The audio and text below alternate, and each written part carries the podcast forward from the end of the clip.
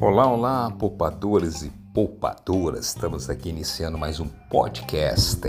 Agora para falar para vocês sobre investimentos. A gente já teve um caminho conversando sobre reserva de emergência no último podcast. Vamos agora para o 6, episódio 6 quando a gente falou sobre reserva de emergência, dissemos para vocês o que, é a reserva de emergência, aquele dinheiro que você guarda para as necessidades emergenciais. E agora que você já compôs sua reserva de emergência, você tem que pensar agora sobre investimentos. E quais são os investimentos? Investimentos, primeiro a gente vai hoje conhecer o que são investimentos em renda fixa e o que são investimentos em renda variável.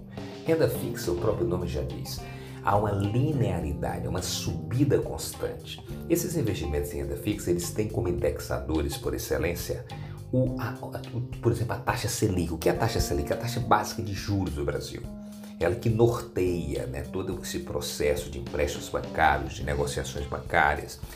Então, a taxa Selic do Brasil hoje é 4,25.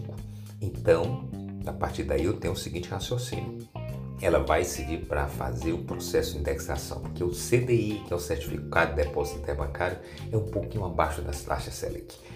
E aí nós vamos chegar ao seguinte, tem a taxa Selic, tem o IPCA, que mede a inflação no Brasil, oficialmente. Então, baseado nesses princípios, todos os ativos da renda fixa seguem esse padrão. Então, ela você vai, por exemplo, ter uma LCI, que é uma letra de câmbio, desculpe, de crédito imobiliário, que ele vai render 15%. Claro que não, né? 70, 80, 90, 100% CDI. E aí você vai já saber de pronto quanto vai, como regra, né? Claro, tem aquela aleatoriedade da queda ou, ou do aumento da taxa Selic, mas como regra você já sabe mais ou menos quanto vai ser a rentabilidade daquele ativo. Né? A poupança, por exemplo, é 70% do CDI. Mas tem aqueles, aqueles é, ativos que seguem também o IPCA. O IPCA, inflação mais meio por cento, mais 1%, ou então 7% ao ano. Então você já sabe de pronto quanto vai se render. Então a gente chama isso de renda fixa. Agora, é claro que quando eu falei em poupança, não é para você sair aí colocando dinheiro na poupança, porque hoje ela não é capaz de rentabilizar nem o suficiente para você tirar a inflação. Então você perde com a poupança. E o renda variável? A renda variável é exatamente como o próprio nome já diz: volatilidade. Não dá para saber o amanhã. Estamos, por exemplo, quando eu estou gravando esse podcast, uma queda terrível na Bolsa do Brasil. Isso se chama renda variável. Quais são os ativos principais? As ações. Você vai aplicar uma ação da Vale do Rio Doce, do Banco do Brasil, da Clabin. Então essas ações elas sobem e descem, elas têm uma variabilidade, por isso é aleatória.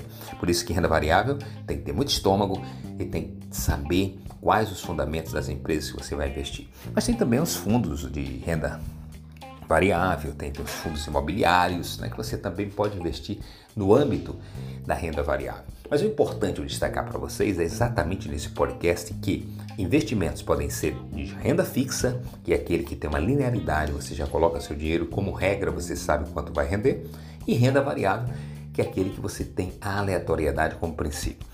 Agora, é claro que a renda fixa, como é mais segura, como você já sabe quanto é que vai receber, vai ter uma linearidade, a rentabilidade é menor. A renda variável, embora você tenha essa aleatoriedade, mas a rentabilidade pode ser bem maior. Então, o que vai fazer você escolher isso ou outro? É o seu perfil de investidor que a gente vai conversar no próximo podcast. E claro que quando você for montar o seu portfólio, você não vai colocar os ovos numa cesta só. Você vai ter que investir em renda variável e renda fixa. Você vai ter que investir na renda fixa, por exemplo, um título do Tesouro Direto, um LCI, um LCA, um Tesouro Selic. E você também vai ter uma parte que pode migrar para renda variável, que aí são os fundos de ações, as ETFs, os fundos de renda variável e até propriamente as ações em bolsa. Mas isso a gente vai falar no outro momento. O que eu queria que vocês soubessem hoje é que os investimentos podem ser de renda fixa e renda variável. Guarde bem na memória e até o próximo podcast.